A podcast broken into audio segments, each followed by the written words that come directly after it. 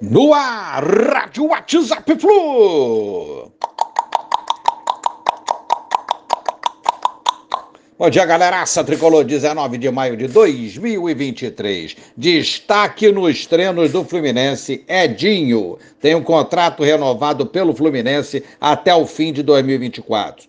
Moleque veio do Tubarão de Santa Catarina, conquistou o Sub-20 Carioca em 2021 foi do Sub-23 o ano passado, foi emprestado ao Bangu no início desse ano, se destacando bastante por lá.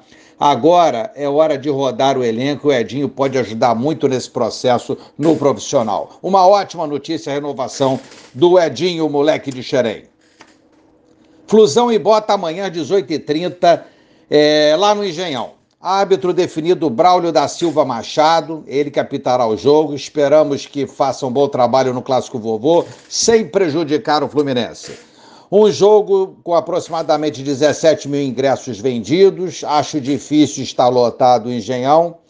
Mas será um jogo muito duro. Bota vem mordida aí por tropeço no brasileiro e derrota no jogo de ida da Copa do Brasil para o Atlético Paranaense. Tem bons valores. O Botafogo, um cara metendo gol direto, Tiquinho Soares, e jogadores velozes para municiá-lo. Flu pode até ser líder se vencer esse duelo e se o Palmeiras ao menos empatar com o Santos.